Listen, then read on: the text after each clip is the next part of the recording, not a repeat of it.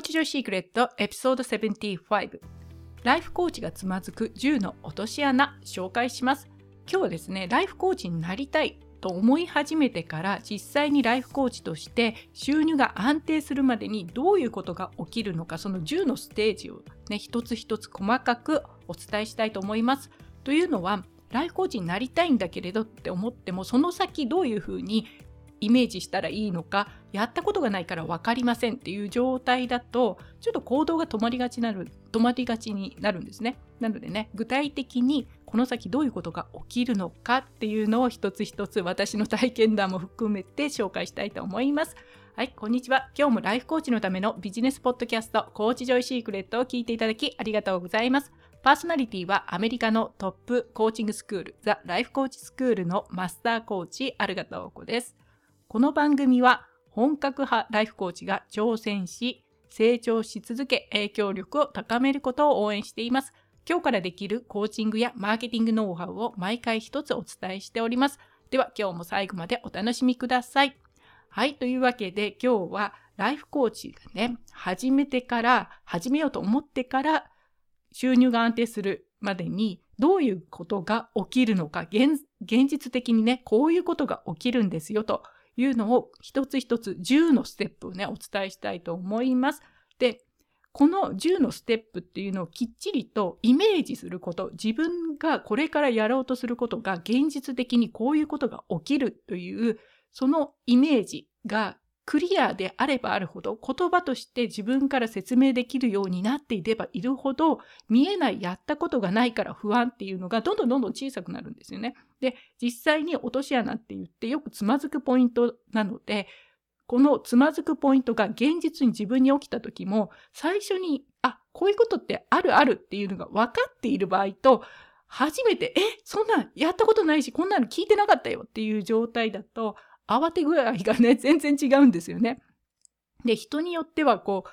多くのライフコーチがこういう過程をステップをね、踏んで成長していきますよっていうのを知らないと自分一人が失敗した他のコーチはみんなうまくいってるのに私だけここでつまずいてるみたいな感じになるとそこでねやる気とかモチベーションってすごい下がりやすくなるんですよね。なので皆さんはこのねこれからライフコーチになるぞとか、今ライフコーチとしてまさにやっている方は、こういうことが起きるんだっていうのを事前に知っておくことっていうのが、この先ね、何かが本当にあった時に、超えていく力になると。ああ、これってよくあることだから大丈夫、大丈夫。東子さんも言ってたよね っていうのがね、あるのとないのじゃ全然違うので、特にこれから今もまさにね、ビジネスを立ち上げているライフコーチの方は、今日の話をね、最後までぜひぜひ聞いて、あの、参考にしてもらえたらいいなと思います。はい。じゃあ、まずは一つ目っていうのは、もうこれはステージ1っていうので、ライフコーチになろうと思うっていうね、興味を持ち始めた。どこかでライフコーチっていうのを聞いたりだとか、活動されてる方、もしくはコーチング受けて、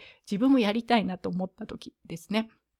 で、ここで最初につまずくのが、コーチングの学校をどこにしようかなと選ぶ。まずこれでね、ライフコーチの資格とかいろんなものがあるので、どこの学校で学んだらいいんだろうっていうので、学校選びでつまずいてしまうってありますよね。まあ、いろんな条件で実際に大きく分けてね、実際に行って、そこでね、リアルタイムで学ぶものと、オンラインだけでね、学ぶものと、いろんなタイプ、まあ、組み合わせてあるものとか、今はね、いろいろあるんですよね。あと、日本語で学ぶのか、英語で学ぶのか、さらには、そのコーチングスクールで先に、その先に ICF とかの国際資格が取れるものなのかとか、その学校で、その学校が出している資格ですよね。サーティフィケイトみたいなものが出るのかどうなのかとかね、いろんなものがあるんですけれど、あの、まあ、そもそもコーチングの学校に行った方がいいかどうかなんですが、私はですね、行った方がいいと。どこかの始める時に言ってなくても始めても全然問題ないんだけれど、コーチングのそのスキルを自分のスキルに対して伸ばしていく。それはね、あの、ライフコーチとしての責任もありますから、そういう段階では必ずきちんと、あの、コーチングをまあ、学校に行くか、ライフコーチの人から直接でもいいんですけれど、個人的にね、学ぶかして、コーチングスキル自体を上げるための努力をされた方がいいです。これはもうはっきり言っときます。うん、それの一番いいのは自分がコーチングをしているのを見てもらってコーチンコーチのねベテランの方とか経験がある方に見てもらってフィードバックをもらうと。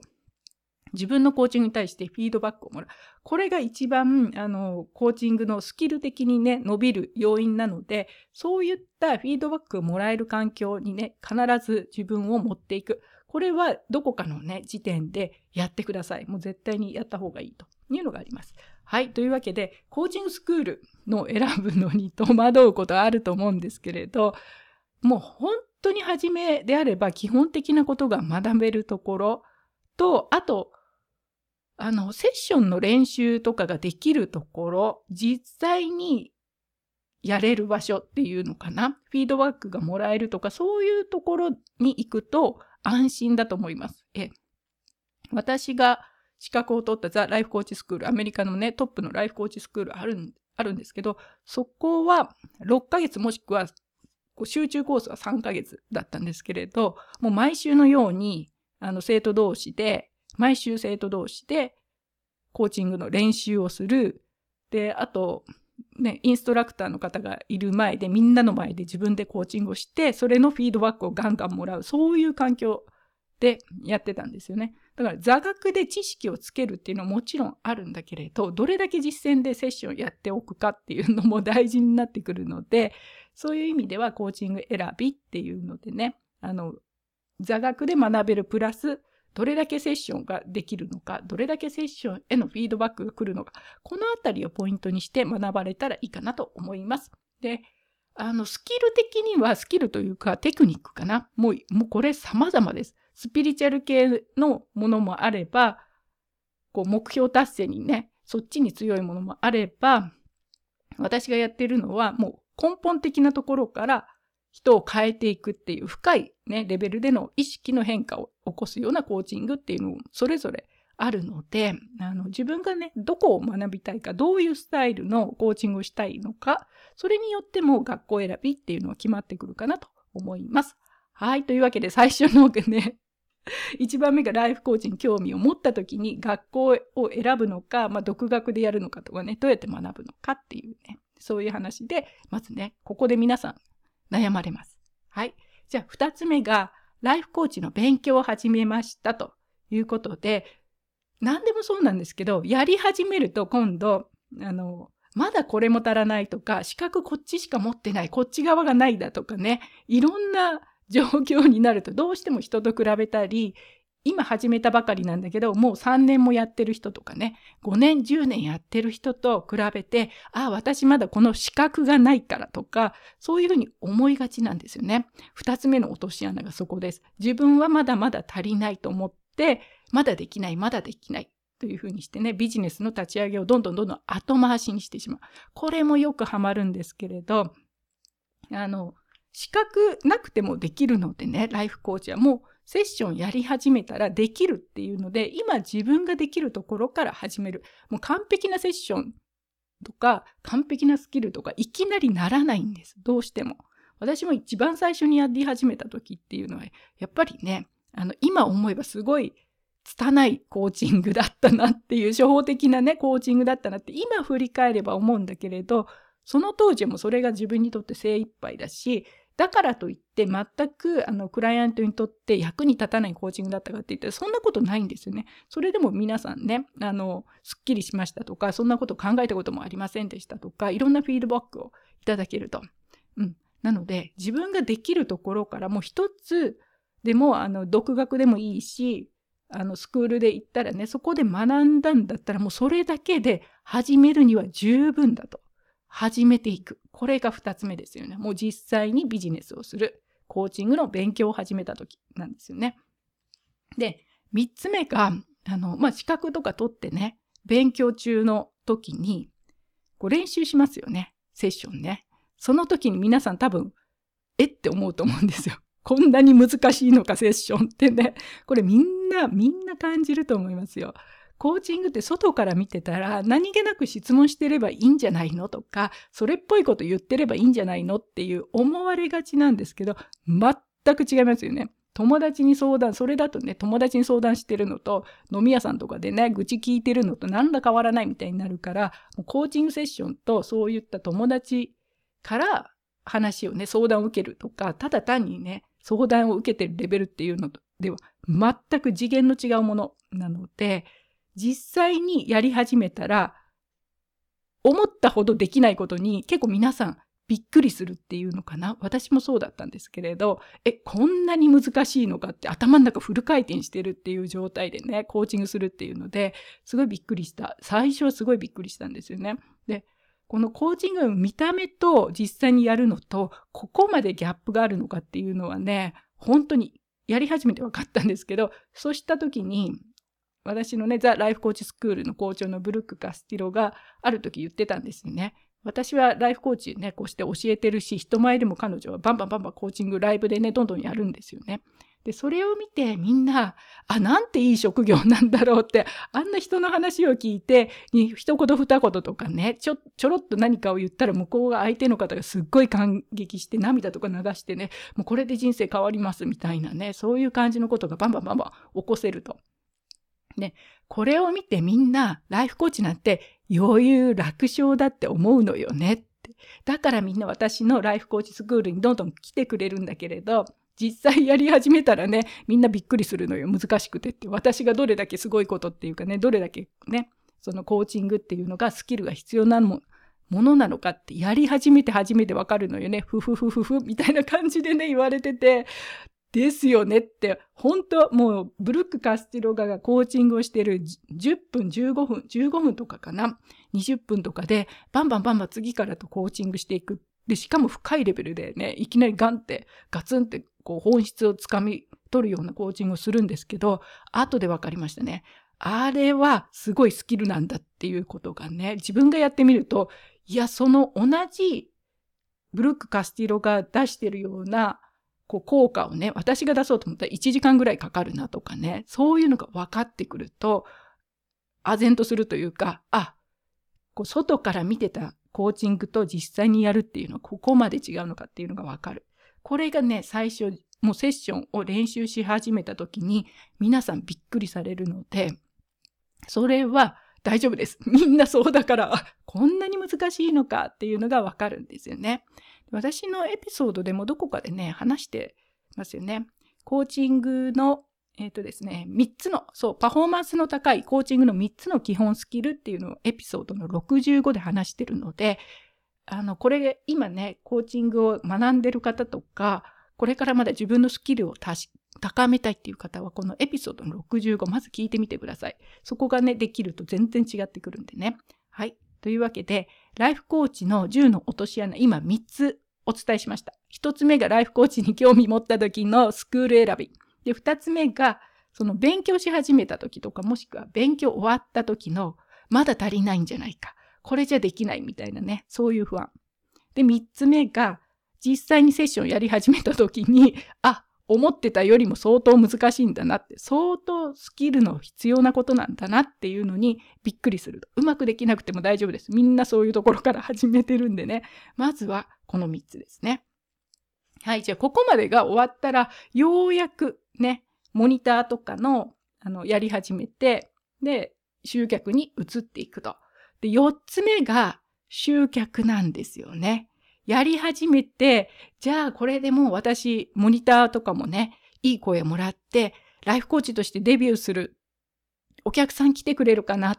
みんなライフコーチの人なんかどんどん集客してるように見えるんだけど、私もできるかなって言って集客し始めると、シーンっていう感じで、誰からも無料相談来ない。無料相談にめったに人が来ない。そういう状態が起きるんですよね。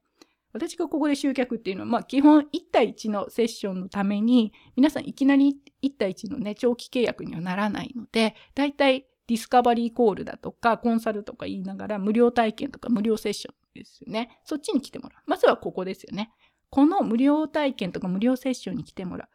痛いんだけれど、それが人が来ないっていうのが4つ目です。結構ここで止まる方って多いですよね。悩まれる方。どうやったら来るんだろうっていうので。で、以前だったら、まあ、ブログとかでも来られてたんですけど、今ブログがすごく難しいので、他のね、何かインスタにしろ、まあ、最初は知り合いからですね、自分の実際に知ってる人とか友達とかそういうネットワークから広げていくっていうのが一番無難なんですけれど、かといってそれも限りがありますよね。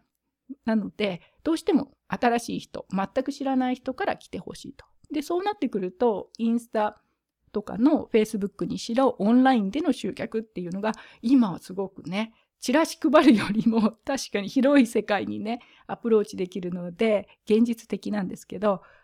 だからといって、じゃあインスタ始めました。3ヶ月後にね、問い合わせがバンバン来るかって言ったら、普通来ないんですよ。来ない。この間の、あの、インスタ、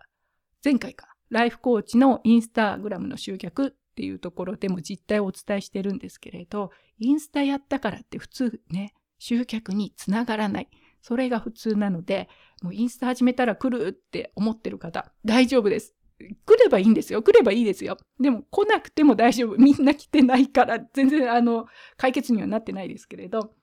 でもそういう時期っていうのが必ずほとんどの方が経験していると。インスタやり始めたのに思ったほど人が来ないっていうね。Facebook やってるけれど、本当に反応がない。そういう時期っていうのはもう必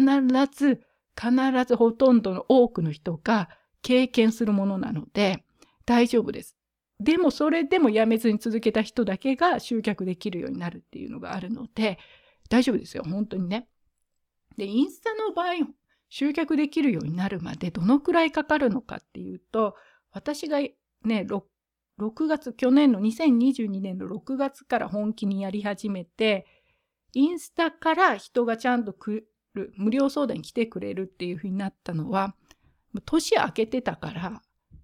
1月とか2月とかその以降なのでね、そうするとやっぱり6ヶ月とか8ヶ月ぐらいかかるんですよね。インスタからだと。もうちょっと早い人だったら早くもできるかもしれないんですけれど、まあ、大体そのぐらいはかかるだろうというんであれば、あの、最初にいきなりインスタだけでやろうとしたら時間かかっちゃうので、やっぱりね、自分の知り合いとか、こうリアルに知っている人から集客していくっていうのが、もう必要っていうのかな。じゃないと練習もできないし、一人も売れないっていう状態が長く続くっていうのは本当に避けたいのでね。できるだけオンラインと並行して、ちゃんとリアルでも集客できるっていうふうにしておくっていうのがね、4つ目です。集客の壁っていうのは必ず皆さん経験するんで、自分だけじゃないから大丈夫なんです。それが普通なんでね。ただそこからじゃあどうするかっていう。ここから本気になりますから、マーケティングとかね、みんなね、火がつくっていうのかな。そういう感じなんですよね。じゃあ、そういうふうに今度人が来るようになったと。無料相談に来るようになりました。じゃあ次何が起きるかっていうと、脳症っていう、いわゆるね、ブッチです、ブッチ。ドタキャンです。っ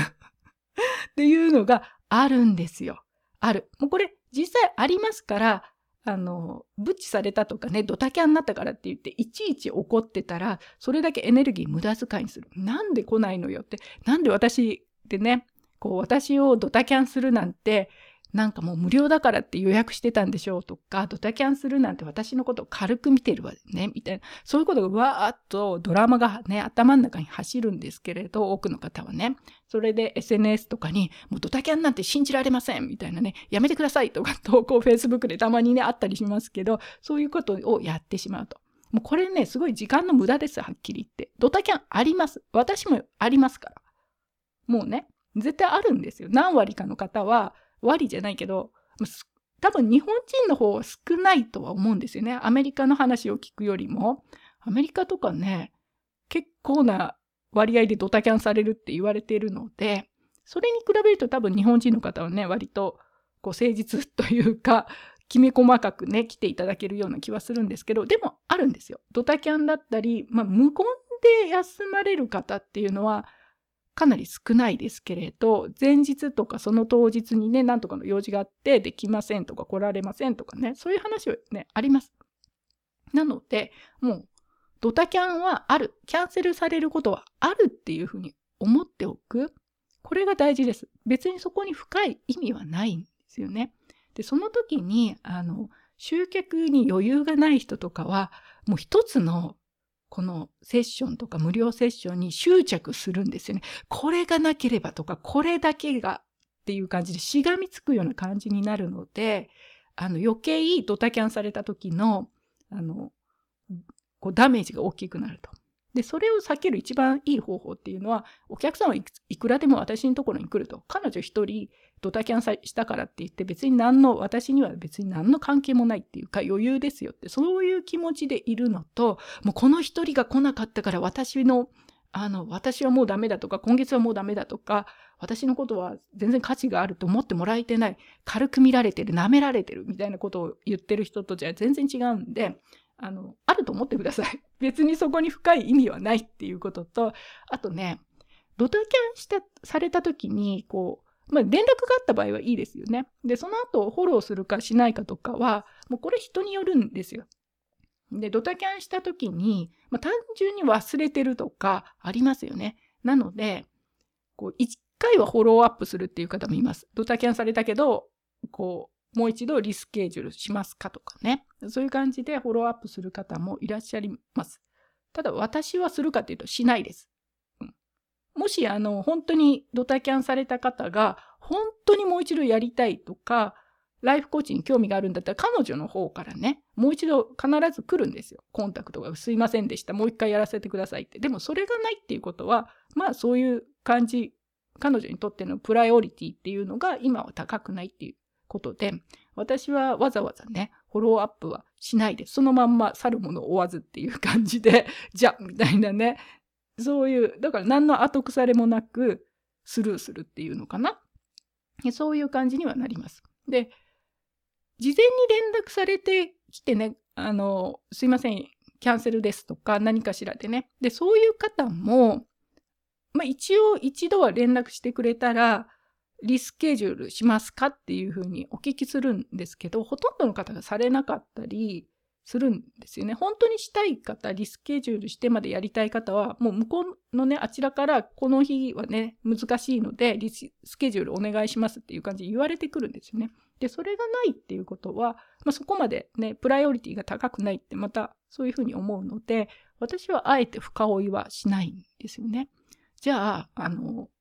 こう実際ドタキャンされた時って こうズームは立ち上げてて来ないなみたいな時ありますよね。その時どうするか。これも多分人によって違うので絶対的に正しい対応の仕方なんていうものはないです。ので皆さん自分でね私はこうするっていうふうに決めてもらったらいいんですが、まあ、参考までに私はどうしてるかっていうと立ち上げっぱなしにしてますね。ズームはね。で、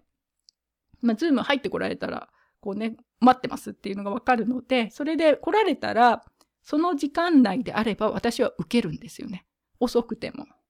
なので、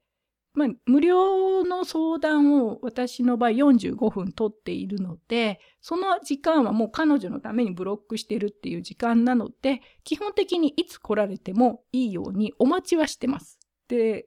連絡先が、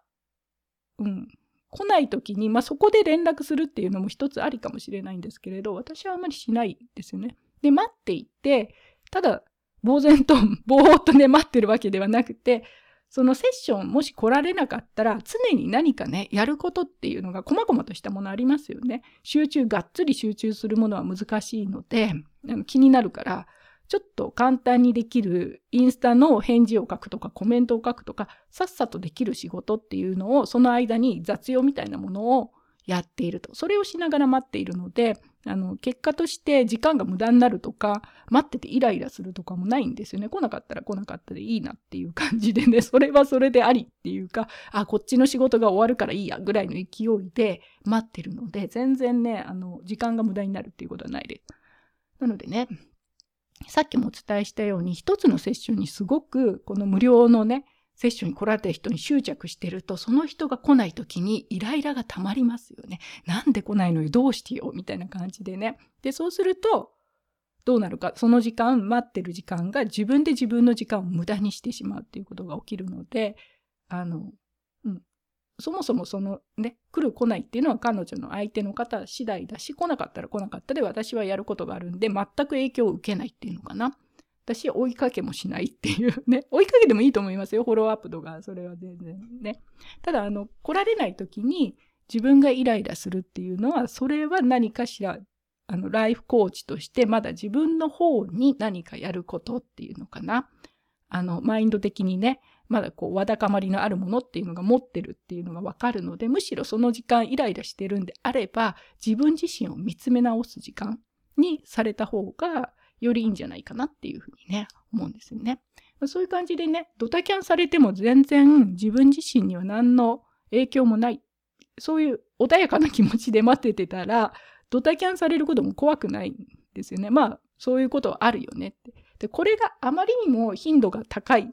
何割かの人30%の方がね来ないとかショーアップしないっていうノーショーのままであればそれは自分のシステムに何かしら問題があるっていうか無料相談に来てねっていう誘い方がおかしいのか何かしら多分マーケティング的に改善点はあるだろうとそういう話になってくるのでまあうん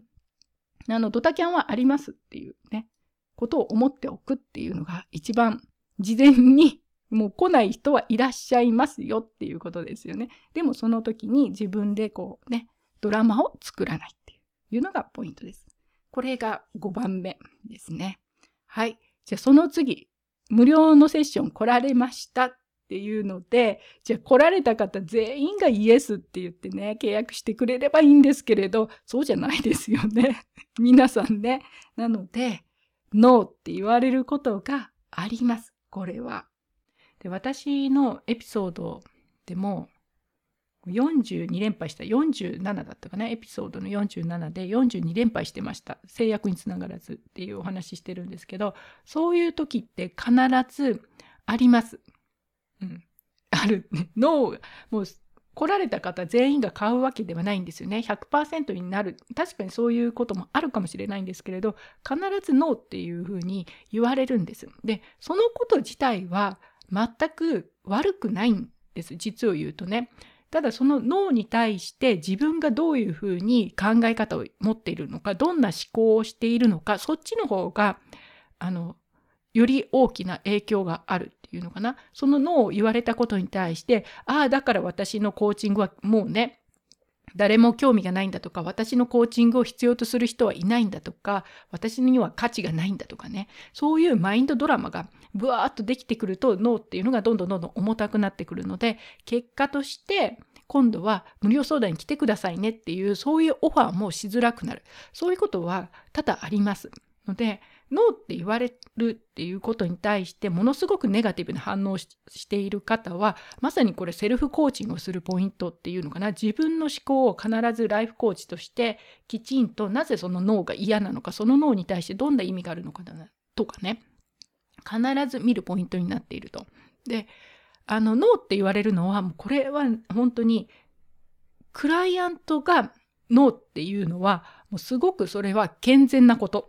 なんです。っていうのはセールスっていうものは全てのイエスをもらうために必ず売るためにやっているわけではないと。セールスはもうコーチングなのでクライアントライフコーチとしてのセールスっていうのは本当にコーチングでそのクライアントが必要かどうか自分できちんと決断をできるそういう場所なんですよね。だから当然ノーと言われることがあるのは当たり前のことだと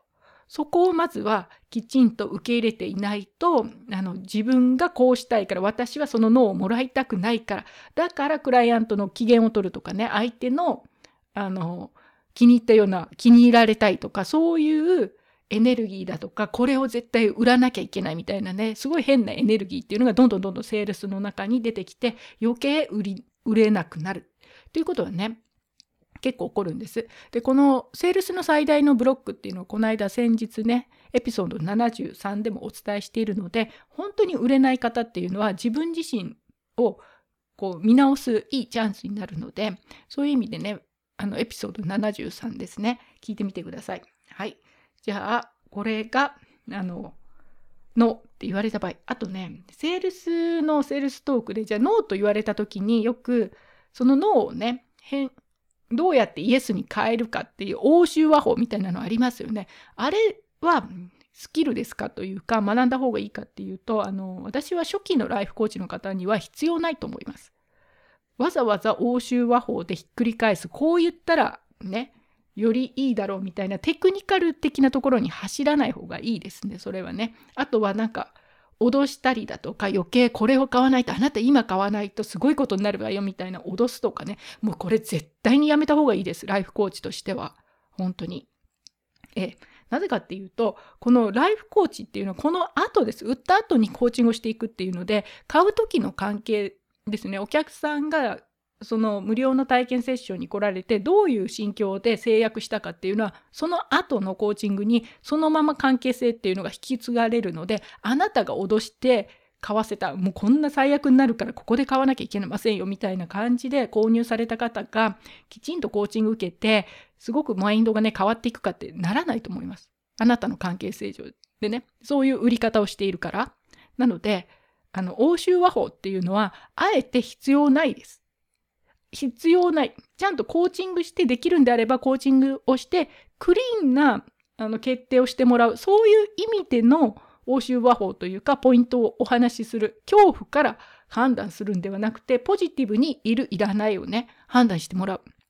そのためのコーチングとしてのアドバイス、あくまでもコーチとしてのアドバイスはするんですけれど、そうではなくて、あなた自身が売りたいからとか、これを売らなきゃ困るからとか、これを売れば私の目標額達成するからとか、そういう自分自身が結果に執着しまくっていて、それで相手を脅すとかはもうコーチとしてはね、一番やってはいけない売り方になるので、あのできるだけクリーンに売る。で、脳はあって当然でいいことです。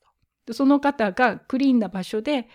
からねあの自分がポジティブにやりますやりませんっていうのを決めていただけた。それはもうコーチとしてのあなたの役割っていうのは十分果たされたことなんですね。だからもう本当にノーはあるしイエスを取るためにやっているわけではないです。でむしろイエスを取ろうとして一生懸命ねテクニカル的なところに行っている方っていうのは、まあ、売れるかもしれないけれどその後のコーチングの関係性っていうのがクライアントの関係がねうまくいかないとかトラブルが多いとかそういうことが必ず出てきますので私はですねあのオブジェクションっていうか反対ををこうひっくり返していくテクニカル的にひっくり返すっていうのはやめた方がいいなっていうふうにこれは私のね個人的な意見だし経験からもそう思うので思います。はいですねあの説得ベースになるとね残りのコーチングセッションもそういったクライアントを説得するようなコーチングセッションになってもうそれはねコーチングと呼べないようなそういうセッションにもなりがちなんでねやめた方がいいかなと思っております。はいじゃあこれが6つ目だったのでまあ、一応まとめておくと最初がねコーチにも興味を持った時のスクール選び。2つ目がライフコーチの勉強ですね。資格がまだないとかまだ足りない。で3つ目がセッションやり始めたらすごい難しいじゃんって びっくりすると。で4つ目が集客し始めたらあの無料相談に来てもらえないと。で5つ目が無料相談に来たら今度はノーショーでねドタキャンだったりしてあの来てもらえなくなると。で6個目は無料相談に来られたら今度はイエスともらえないノーになる。で、これはいいんですよっていうのでね、じゃあ残り7つは、見事イエスと、やったーって 言ってもらったら、今度はその場ではイエスって言ったんだけれど、後でお金を払ってもらえないとかね、まだあのお金を払っていただいて、振り込んでいただいて初めて契約が成立するので、口でイエスって言ったからといって、それはお金を払いますっていう何の保証もないんですよね、実を言うとね。で、その間待ってる期間。その場であの人によってはこうその場で振込先をねお伝えしてカード持ってもらって契約するっていうやり方もあるんですけどこれはまあちょっとねあのコーチングの内容にもよるんですけれど、まあ、そういう場合はその場でしますけどそれ以外の方はちょっとお客さんにね、待ってもらうというかお任せしてる時期っていうのがある方もいらっしゃると思うんですよね。私とかそうなんですよね。でイエスはもらったけれど振り込まれないとかそこでやっぱり気が変わるってこれもまた起きえます。起きえるのでだからといってあなたが悪かったとかそういう意味ではないしお客さんのね気が変わったり事情が変わったり何らかの理由っていうのも確かにあるだろうしそこに何の意味はないんですけれどあのその時にこう自分が結果に執着しているとものすごいがっかりしたりだとか何でこのクライアントはとかね相手のせいにしたりだとかそういうふうに自分のマインドがドロドロしたものになってきますよね思考がね。であのそうするとこういった経験があるとノーってあのイエスを言ってもお金をね払っていただけないっていう経験をすごくネガティブに捉えているとそれが今度次のセールスセッションに影響してくるとクライアントをそもそも信じていないみたいなそういう状態になってきます。なのでねこれもあのありますそういう場合はあるんだけれどそれはそれで OK だと。で特にさっきねノーって一度言われたのをひっくり返して説得したりだとか脅してイエスともらった場合この可能性っていうのは高まりますよね。やっぱりなんかあそこで説得されたからイエスって言っちゃったけどその時はでもなんかね払いたくないなみたいな感じで払わないとかそういうことももちろん起きてくるんですよね。なのでねあのノーって言った言われた場合それに対しての欧州和法っていうのは無理にできないのにやる必要はないと。でもクリーンな決定をしてもらえればそれで OK。でイエスと言ったからといってお金をいただくまでは 完全にイエスかどうかわからないですしそういう場合も当然起きえますよと。ただこの時もね自分が結果に執着していればいるほどあのイエスって言ってから振り込んでいただくまでの間にいろんなこと考えますよね。毎回毎回1分ごとに携帯とかチェックしたりとかね、もう気が気じゃないみたいな、そういうところにエネルギーどんどん使うということになってしまうので、そうではなくて、もうイエスって言っていただけたら、クリーンにね、それだったらもう相手にお任せして何日以内に払ってくださいとお伝えしてるので、それはそれで OK にして、もしその期間に来なければ一度フォローアップするとか決めておけば、全然頭の中でね、こうまだかなまだかなみたいなしがみついてるような感覚っていうのはだいぶなくなるんじゃないかなと思います。でそうするとじゃあまあその人が来ても来なくても OK だなって思ってたら次の人のところにねまたちゃんと集客しに行きますよね次に向けてね。どういうことができるので結果に執着しないっていうことですね。これがね7つ目イエスと言われてもお支払いされない場合もありますよと当然そういう場合っていうのもあるというふうにね、思っといてください。はい。これが7つ目で、8個目は、あの、じゃあ、スタートしましたと。晴れてね、お支払いいただいて、で、長期の3ヶ月にしろ、6ヶ月にしろね、進みます。ただ、その時に途中でやめられること。これも必ずあるんですよね。経験すると思います。特に長い場合はね、6ヶ月以上とか1年っていう場合は、何らかの事情でやめられるっていうのもありますし私も実際ね一番最初の頃にありました。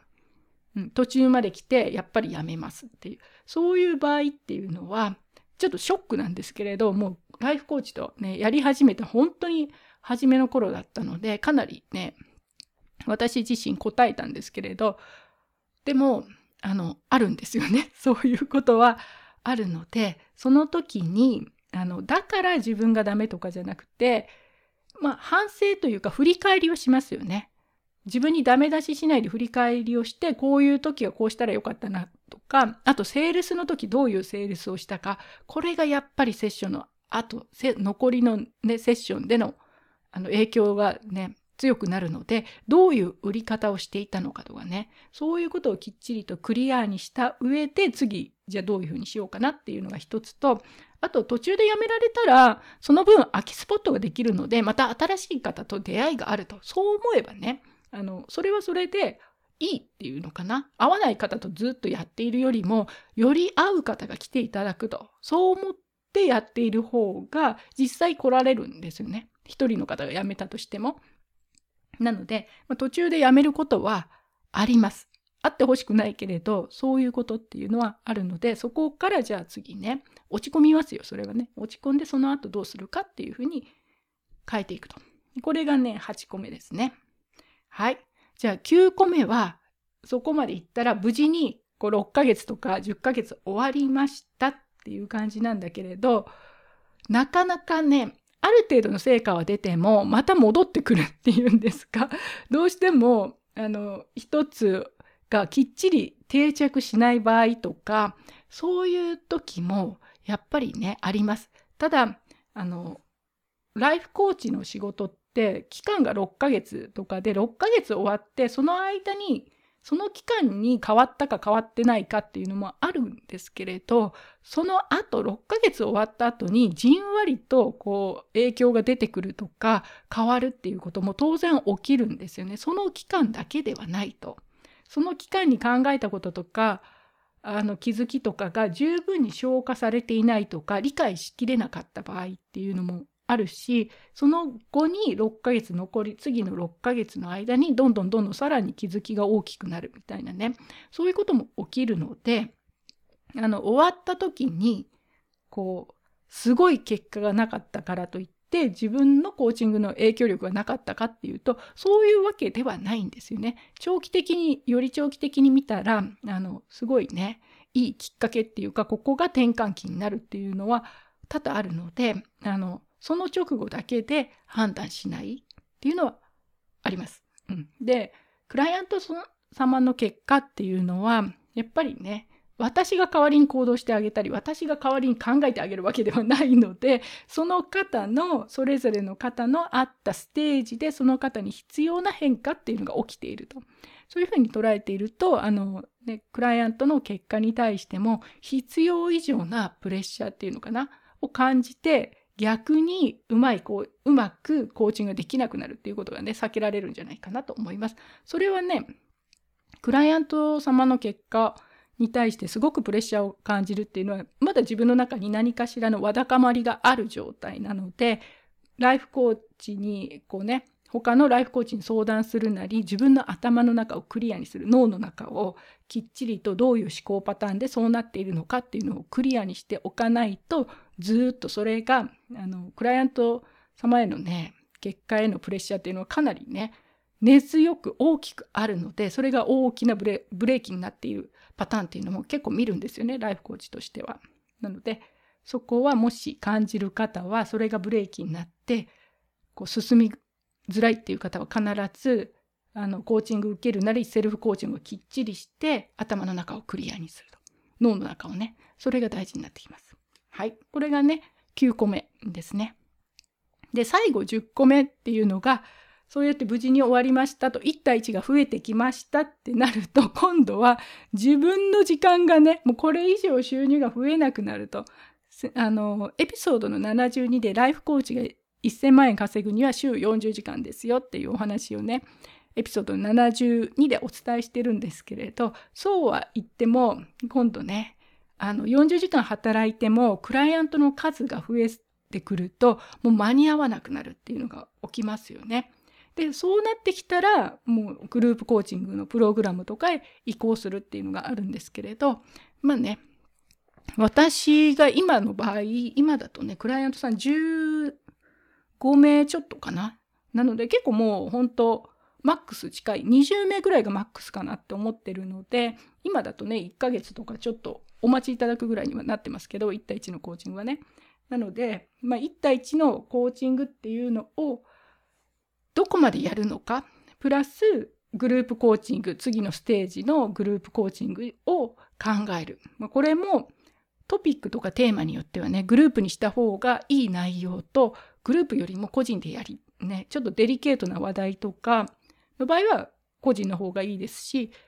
自分が必ずしもグループをしないといけないとかそういうわけではないんですよね。個人コーチングをずっと続けていってでちょっと値段はやっぱりね上げていくっていうかそういう状況で個人コーチングをね続けるっていうのもありですし個人コーチングのプログラムとグループと合わせるっていうのも当然ありなのでこの後ですよね1対1が自分のマックスに達成到達してきたらあの次じゃあどうしようかなっていうふうに次のステージに行くという感じになるので多くのねあのライフコーチの方最初からグループにしたいとかグループ持たなきゃいけないかとかいろいろ考えがちなんですけれどそれはもう後で考えればいいっていうのかなまずは1対1でそこまできっちり集客できて自分でも、ね、コーチングのスキルをそれだけこうせっかく学んだものをちゃんと1対1でセッションをしてできるようになると。でそこからグループコーチングに持っていくっていうねそういう段階を取った方がライフコーチとしてきっちりと伸びていくっていうのかな地に足つけてビジネスが育つっていうふうになるかと思います。はい。で、最後のブロックは自分の時間なのでね、ここまで来ると時給で働くっていうんではなくて、別の働き方っていうのかな。働く時間を増やさないでどうやって収入を増やしていくかっていうね、違う発想が必要になってくる。それが次のステージへの入り口になるということでね、最後もう一度お伝えしておくと、ライフコーチがつまずく10の落とし穴っていうことで、1つ目がスクール選び、2つ目が勉強が終わらない。資格が足りない。で3つ目がセッションやり始めたら難しかったっていうね。で4つ目が集客が難しい。無料相談に来てもらえない。で5つ目が無料相談には予約が入るけれどショーアップされない。ドタキャンされるっていうことが起きる。で6個目があの無料相談に来られたはいいけれど制約できないと。制約されない。それも当然起きます。でもそれだけね自分が動いてるっていう証拠だから脳をもらうっていうのはね脳をどれだけもらえるかっていうのが結構ね勝負になるんでいいんですよ脳はね。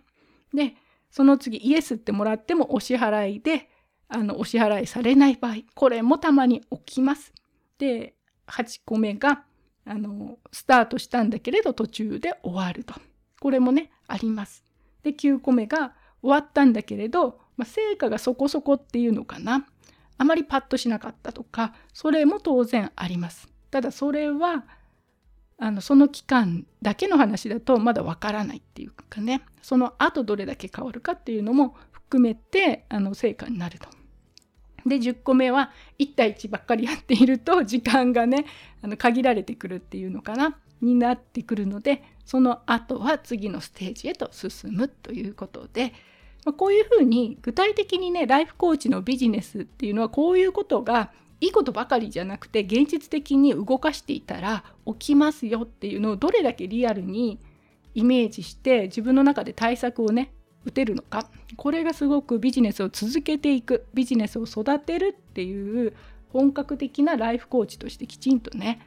育っていく独り立ちしていく時にはすごく大事なことになるので今日はライフコーチがつまずく10の落とし穴っていうことでねお伝えしました。じゃあねあのライフコーチこれからやろうかなっていう方はビジネスの始め方の7ステップという PDF を作ってますのでそちらも参考にしてください。その PDF はあのキャプションの方からねダウンロードできると思います。はいというわけで今週もありがとうございました。